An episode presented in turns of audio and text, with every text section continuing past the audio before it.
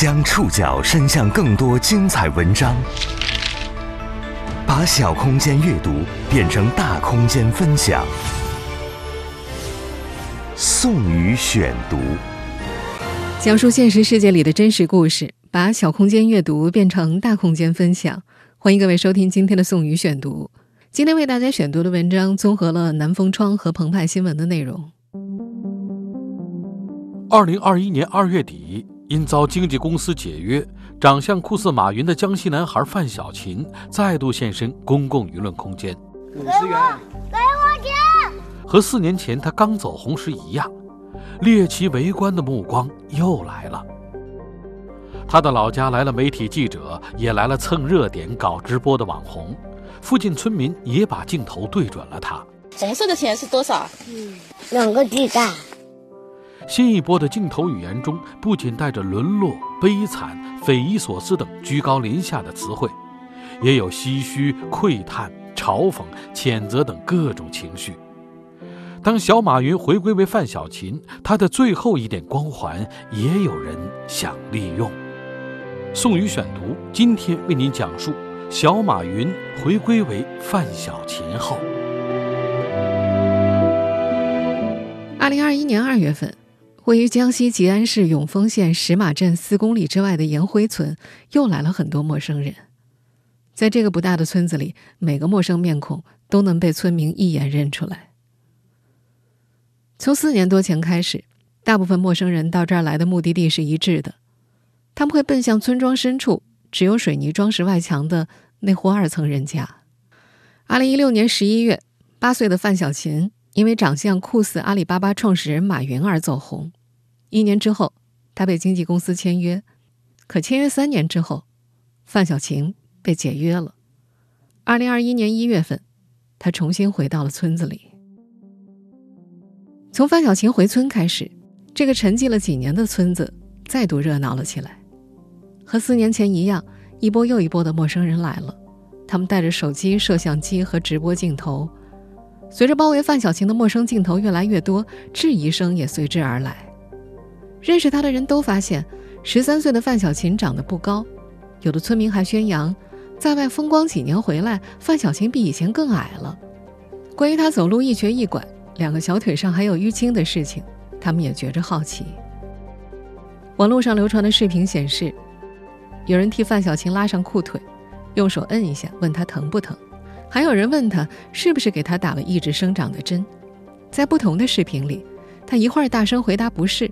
一会儿又含糊的回答是。那边打针有人跟你打针？没有人跟你打针吧？没有吧？普通网友对范家人的质疑声也汹涌而来，他们认为，不止抛弃范小晴的老板该受谴责，范家父母也该承担责任。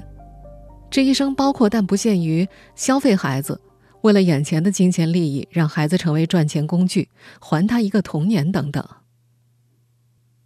牛年春节前的大年二十七。表哥黄新龙拉着范小勤在抖音上开直播，一下子就火了。但是，一万出头观众的直播间里，九千多人都在骂他炒作。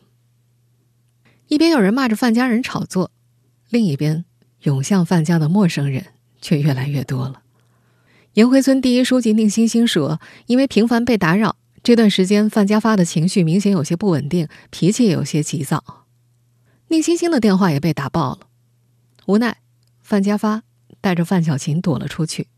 二月二十二号之后的连续几天之内，来访的人都扑了个空。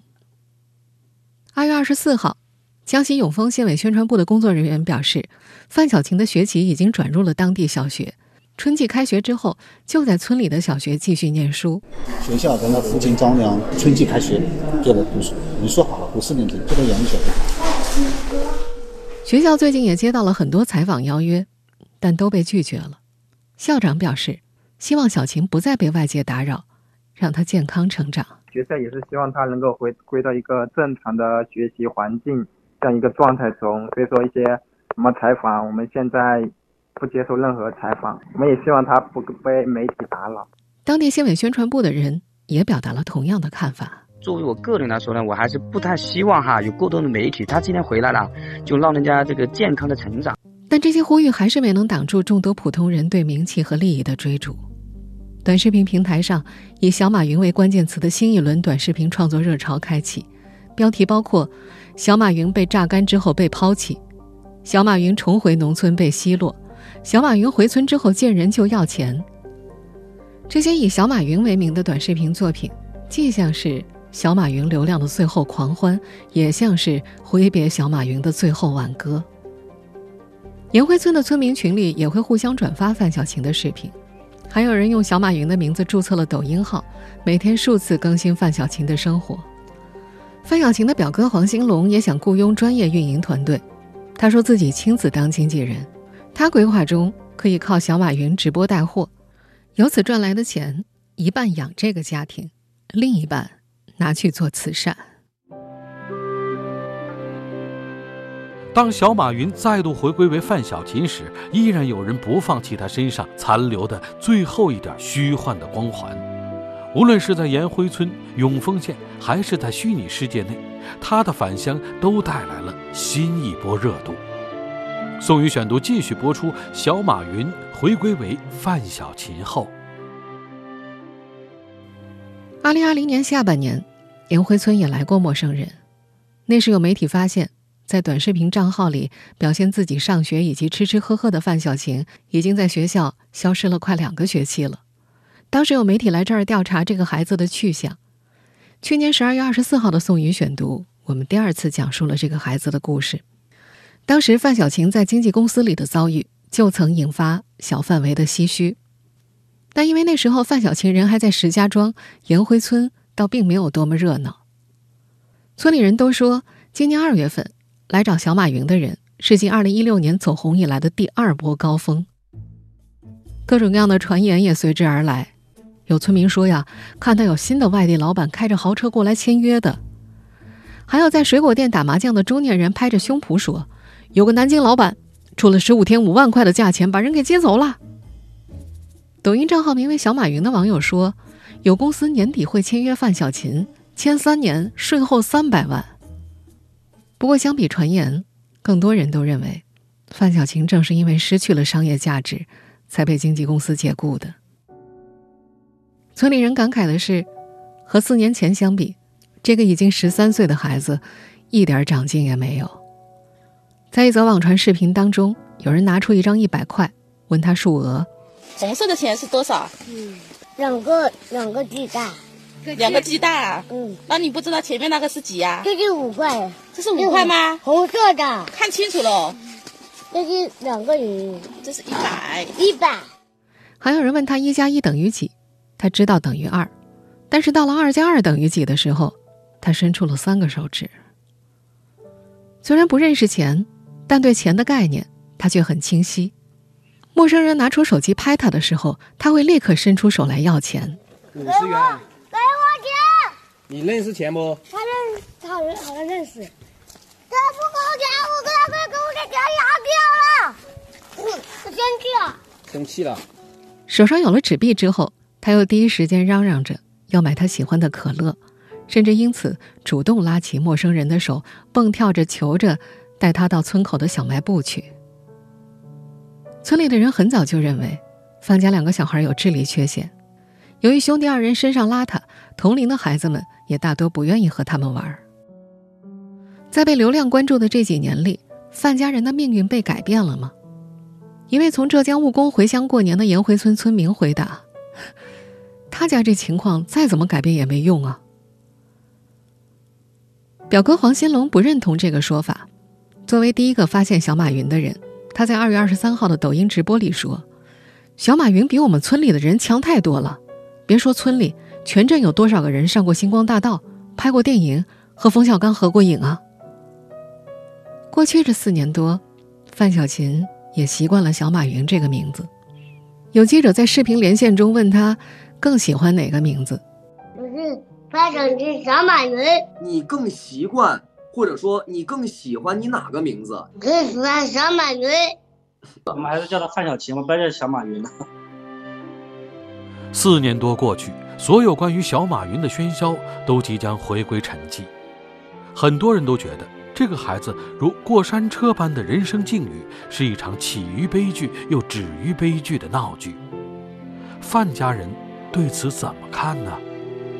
宋宇选读继续播出。小马云回归为范小勤后，二月二十五号晚上，在躲了几天之后，范家发带着范小勤回到了家里。田里的菠菜已经长到小腿的高度了，他止不住的抱怨：要不是接待外来者占去了时间，那些鲜嫩的菠菜就可以拿出去卖了。范家发一年四季都闲不下来，水稻、花生、红薯、青菜他都要种。往年的二月份正是他特别忙的时候，他会用仅剩的一条腿拄着拐杖，弯着腰在田里蹦跳着。在儿子范小勤走红之前，范家发对马云没有概念，只读到小学三年级的他没有微信，不会用浏览器搜索功能，手机对他来说就是打电话的设备。关于孩子，他那时发愁的是自己管不住。范家一共五口人，八十多岁的老母亲得了阿尔兹海默症。范家发的妻子天生智力残疾，他是家里唯一的劳动力，他只能蹦跳着抓紧干活。只是，范家发一埋头种地，转过头，两个儿子就不见了。他们从村头窜向村尾，总带一身泥泞回家。小儿子在二零一六年底的意外走红，似乎为这个总在地里艰难刨食儿的男人提供了一个管孩子的方法。二零一七年七月份。杭州工艺面馆老板张成良以慈善之名，成为第一个接范小勤外出上学的人。这位高调的所谓慈善家于二零一六年十二月提出相应计划。他在自家面馆的微信公众号上刊发给范家父子的募捐公告，其中写道：“小马云父子来杭州，我们会带他们去阿里巴巴、各大博物馆、去趟动物园、儿童公园、海底世界。”可这则后来被删除的募捐公告的结尾附上的是张成良自己的个人银行账号。二零一七年暑假，范小晴的确在杭州上了一段时间的补习班。表哥黄新龙说，正是张成良向石家庄的老板刘长江推荐了范小琴。张成良告诉范家人，刘长江的资源更适合培养这位当时九岁的孩子。二零一七年秋天，刘长江。为范小晴找了一所位于石家庄裕华区城中村的学校，还带范家发和范小勇去学校参观了。在颜回村村民眼里，那位石家庄老板刘长江是范家改变命运的恩人。过去，范家楼房只有两层，是2014年在政府的帮助之下建起来的，几乎是全村最矮的，屋顶还漏水漏风。刘长江派人给家里的墙壁贴好了瓷砖，买了两张床。还装上了有线网络电视。范家发在去年十二月接受《中国青年报》采访时曾说，那会儿刘长江曾在自动取款机前教他使用银行卡，按下查询键，他看到老板的账户里有一百多万元人民币，在他看来那是无数的钱，他也因此对刘长江充满了信任。在范家发和黄兴龙眼中，小琴被解约都是媒体炒作和谣言惹的祸。范家发尤其不满网络上消费儿子，把这么小的孩子送去那么远的地方赚钱的说法。他一再强调，他把孩子送出去是为了让儿子好好读书。他说，当时刘长江对他口头承诺会对范小琴负责到十八岁，在这位父亲的设想里，这代表着有人对儿子好，儿子能够在外成家立业。可三年过去，口头承诺成了空，范小琴又被送了回来。二零二零年十二月底，刘长江来到颜回村，他告诉范家人，小琴以后就在老家读书了，不回石家庄了。他口中范小琴不能在石家庄的原因，是因为媒体到范小琴就读的石家庄南立小学采访，学校担心教学秩序受到影响，建议其转回老家读书。可是实际上，根据媒体调查发现。从二零一九年十二月十八号开始，在短视频里背着书包上学的范小琴就几乎没有上过学了。被送回家乡的范小琴依然被说穿得像个乞丐。出外多年，她拥有了款式多样的外套，但在村里，干净的衣服她还是习惯穿上好多天，袖口始终是脏的，衣服上也是成片的污渍，手指甲盖的缝也是黑色的。表哥黄兴龙在某次和媒体的视频连线中抱怨，之前被经纪公司养着的时候，范小琴至少是干干净净的。他也不觉得范小琴过去三年的岁月被耽搁了，他觉着那是外界在帮助他。你谁耽误他了？人家都在帮助他，他就是那个智商，知道吗？没有谁耽误他，谁晓得人家一直都在帮助他，就像河北那公司，人家一直都在帮他上学，看到他找保姆。你现在等回我农返回农村了，现在你看他爸能照顾他，还是他妈能照顾他，还是他哥哥能照顾他，还是他奶奶能照顾他？一家五口人四口人不能生活自理。在石家庄的三年，范小琴到底过着怎样的生活？范小琴真的得到帮助了吗？宋宇选读继续播出。小马云回归为范小琴后，在去年十二月再次讲述范小琴故事的时候，我们也曾说过，在石家庄期间，范小琴被一位名叫王云辉的年轻女子照顾着。我是小马云的保姆，我是他的保姆。这个女孩在社交账号上自称叫阿里保姆，有网友猜测，这恰恰是阿里保姆的谐音。在团队运营的小马总的短视频账号里，这个年轻女子总在范小琴身旁扮演着辅导孩子学习、照顾孩子饮食起居的家长角色。范小琴表现得当，她会给零食做奖励，镜头也会记录孩子狼吞虎咽啃食物的样子。这方面，在范家发看来，正是因为在外面的时候有人经常给孩子奖励，范小琴如今变得喜欢伸手向人要零食。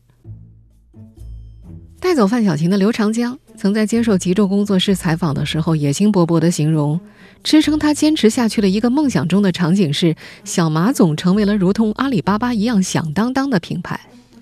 这个靠卖催眠课程起家的老板说，他计划把范小琴打造成已经改变命运的山村孩子，意图以公益之名刺激更多感动人心的力量。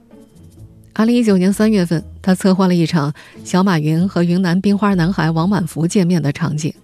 在那则视频里，王云辉号称范小琴给这位云南留守儿童送去了学费，甚至承诺要资助他到大学毕业。我们的小马总也将王福满同学二零一九年整年的学费也交给了王福满同学，两个人都要加油，好不好？好。嗯，在那则视频当中，三个人齐齐喊出“让山区不再有贫困和受苦孩子”的口号。让山区不再有贫困和受苦的孩子！耶！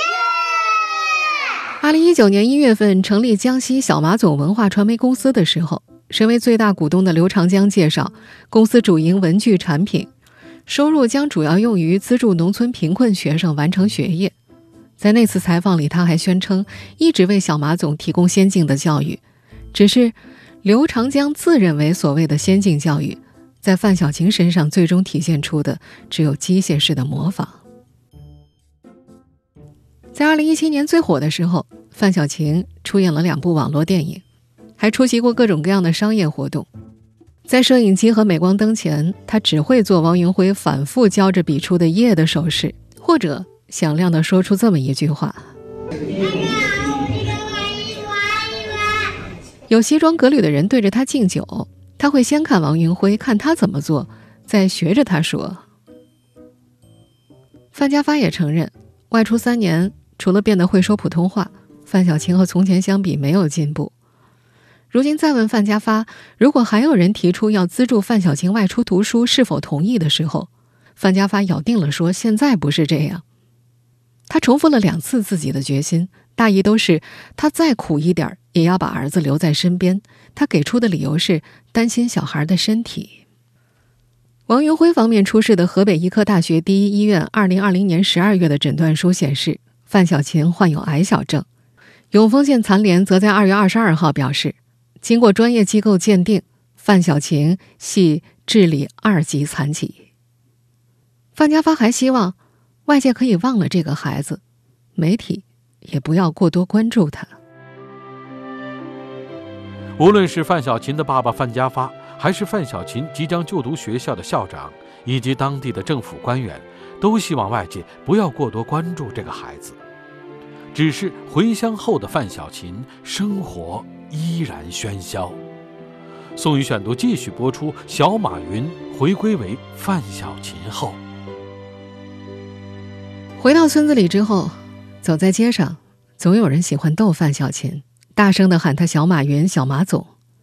围观者让他表演歌曲，起个阿里的头，他就会条件反射的唱。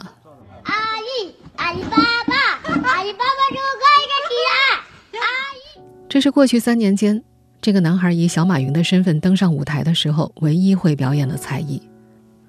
有人把范小琴在农村的日常上传到短视频平台上，每天定期更新。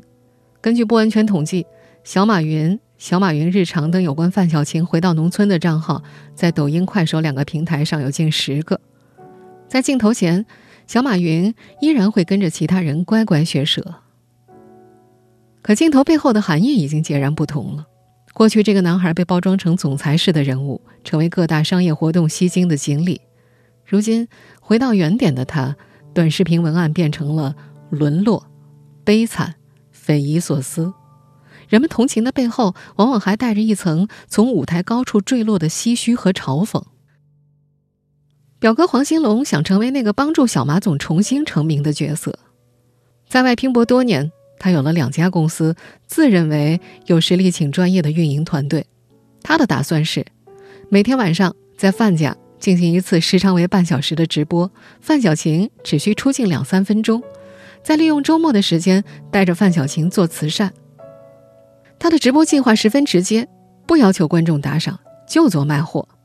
他打了个比方，如果卖一件商品赚十块钱，拿出五块钱去帮助更多的贫困儿童或者孤寡老人。给他信心的是互联网。黄兴龙记得很清楚。二月八号，正月二十七，他从工作地安徽阜阳回来的第二天，听说有村民给小马云拍了个视频，在抖音点赞一下子超了八万。他自己也尝试，晚上带着范小琴直播，观看人数一下子超过了一万。他觉得这样的流量是肯定能带来收益的。第二天中午，他就带着拟好的合同找上了范家发，和范家发签好了代理人协议，正式成为范小琴的经纪人。不过，他第二次带范小琴上直播结束不久，他的抖音账号就被封禁了。他对前去采访的记者用帮助这个家庭来解释他的行为初衷。他认为范家五口缺乏的是今后养家糊口的能力，缺乏照顾家庭的人。你像他一家五口，是可能没有劳动力，然后生活不能自理。他就哪怕就是有一百万，那他这个生活还还是家里面脏乱差，还是这样。他一天的三菜三顿饭还是没人做，可能吃到这一顿没有那一顿，小孩还是没人管。他本来的打算是用赚来的钱请人每天照顾范家五口，但他也发现，不管谁去做这个东西，都会有声音说在炒作他，在消费范小琴。延辉村村委会一名工作人员也说，对于范小琴的家庭来说，在政府的帮扶之下，他们的生活条件不算贫穷。但一家五口人缺乏劳动力，才是这个家庭最大的难题。范小琴家里面呢，就是说他们家作为贫困户哈，他是一四年的在房地卡贫困户，当年好像就已经是脱贫了。可脱贫之后呢，他所享受的政策一直没有变，包括教育扶贫啊、建构扶贫啊、产业扶贫，就是说他扶贫政策里面所有政策，他全部把它纳入进去了。然后现在这个政策啊，会一直延续性啊，不会说。中途呃丢掉了一个。范家的客厅墙壁上悬挂着延辉村贫困户年度收益表，这张表上记录了这一家五口2014年到2020年的年度收入。上面显示，2020年全家共计收入4万零895块，其中包括长期赞助范小晴的一万块政策性补助，以及南昌小马总公司的三千三百块分红收入。网络上有声音认为，过去三年的生活给范小晴带来沉重的心理阴影。表哥黄兴龙不这么觉得，没有，没有影响到他，知道吧？他甚至说自己有些羡慕范小琴，从头至尾都弄不清发生了什么，因此人生总是无忧无虑的。我们前面也说了，经过专业机构鉴定，范小琴的智力二级残疾。在这个家庭当中。智力残疾的有三个人。二月二十二号，在专业机构给范小琴检测的同时，他的哥哥范小勇也被鉴定为智力三级残疾。办理残疾证之后，按照政策规定，当地残联会给范家兄弟每月几十块的护理补贴和残疾人生活补助。范小琴的母亲则一直没有做过智力检测，也没有残疾证。在表哥黄金龙眼里，这个家庭唯一的希望就是培养范小勇，让他日后有照顾自己、照顾弟弟的能力。然后他爸爸现在的期望就是能培养他儿子能生活自理就可以了，只是这样的考虑。说实话，现在他家里面唯一要培养的，其实真的不是范小琴，而是他的哥哥。他哥哥是你看到没有？他哥哥是今年十六岁了。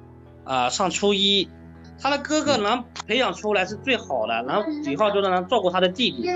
可这个十六岁的男孩目前看起来似乎很难承担这一重担。如果九十再加四十，那就是一百元了哟。如果九十加五十，也同样是一百元。范贤勇的习惯和行为，这两年也变得和弟弟越发相似了。二月下旬，村里又热闹起来的那几天，他也喜欢管外来的陌生人要钱。他说：“这些都是和弟弟学的。”那么系鞋的，拍这个钱不能不能拍，不能拍，给钱，给钱，那给多少钱？那个听我弟说的是给五十元，那个是我弟说的。二月二十六号中午，元宵节的午后，范小琴坐在厨房的竹凳上，看着哥哥范小勇杀鱼的背影出神。有人好心提醒。这鱼死太久了，臭了。可范小勇坚持说，这条鱼是他亲自在小溪里抓的，好得很。还有人问发呆的范小琴：“你喜欢在哪里生活呀？是家里还是石家庄？”他立刻回答：“是家里。”他口齿不清地说：“家里有哥哥、奶奶、爸爸妈妈。”他慢慢的重复了两次，生怕落下任何一个人。